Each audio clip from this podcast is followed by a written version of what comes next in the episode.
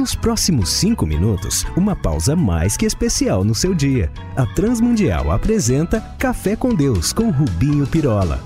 Por séculos, a cristandade errou feio, especialmente por ter deixado as Escrituras longe dos fiéis, seja pelo pouco acesso à educação formal, seja por proibição de um clero que passou das medidas. Eita, que lá vem pancada. Cafeiteiro protestante é fogo.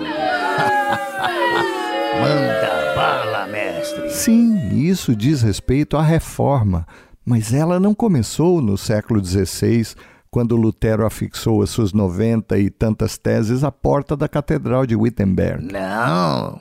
Eita, que eu estou mal assim da história? Não.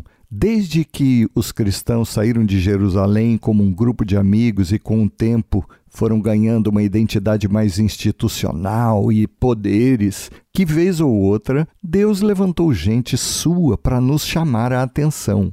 Foi assim com o francês Pedro Valdo e o seu movimento valdenses, lá no século XIII, que traduziu a Bíblia para o francês provençal, como com Wycliffe na Inglaterra no século seguinte, que o fez para o inglês, e tantos outros que reafirmaram aquilo que sabemos. Não há como nos desviarmos ou ignorarmos o que a palavra de Deus, Antigo e Novo Testamentos, nos trazem a respeito de nós e da nossa identidade. Nós somos todos cidadãos do reino de Deus, somos todos igualmente sacerdotes. Ah, sei. Não precisamos de atravessadores ou intermediários para nos chegar a Deus, né? Vou já demitir o meu pastor. Não, calma. Se ele for apenas um companheiro seu a quem você tem investido para que se dedique mais na condução e cuidado do rebanho, dentre o qual é um membro, ótimo. Mas Sim, se ele for aquele a quem devemos obediência mais do que convém a qualquer outro membro e nosso irmão, ele está realmente errado. Afinal, só precisamos de um intermediário entre nós e Deus, Cristo Jesus, conforme lemos em toda a palavra. Então, o que é que faz um sacerdote? Fica com os dízimos. Administra e deles presta conta, certo? Aí sim. Afinal, ele é mais um igual dentre iguais. Mas o que faz mesmo um sacerdote?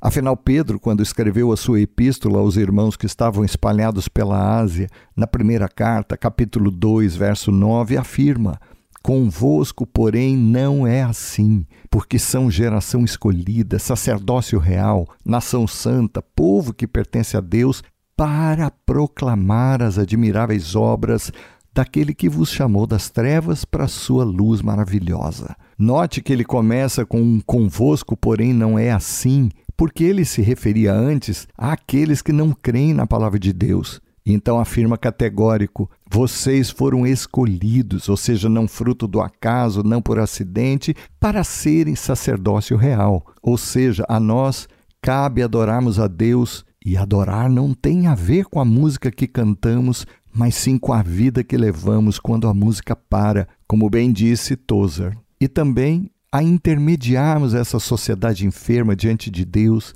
em sermos para ela a face dele, o braço de Deus, a sua boca, de sorte que nós provocamos neles saudade, vontade de conosco estar, porque quando estamos com eles, eles veem o próprio Deus. E por eles também intercedemos, pedimos ao Pai, ao invés de sermos esse povo que é mais conhecido pelo dedo inquiridor do que aqueles que têm mãos para os amparar e servir e acolher. Percebem? E isso não é algo que decidimos ou não ser. Se somos de Deus de fato, se nos entregamos a Ele, então somos e não estamos sacerdotes. Então, não precisamos mesmo de quem nos leve a Deus mais do que qualquer irmão e dele cuidamos também, qualquer um, e não dependeremos também dos, digamos, profissionais apenas. Claro, como comunidade, investimos em alguns irmãos para que se dediquem integralmente no serviço da igreja, mas isso não quer dizer que eles sejam mais ou melhores do que nós. E também, eles que estão cuidando de todos merecem que os todos, vá lá, também deles cuidem.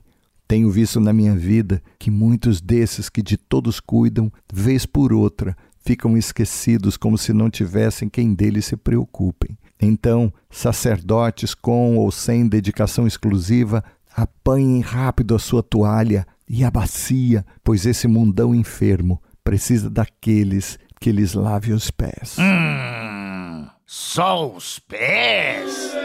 Vamos falar com Deus. Pai, obrigado por Jesus ser este modelo de serviço e ministério do teu reino. Ajuda-nos para que com ele nos pareçamos mais e mais e que o mundo seja por nós tocado e servido e venha a ser transformado. Por Jesus pedimos-te. Amém. Olá, amigos. Escrevam para a RTM aqui ou lá em Portugal, trazendo a sua dúvida, sugestão, crítica, para que os possamos servir ainda mais. Um abraço nosso, meu e de toda a equipe que prepara este café.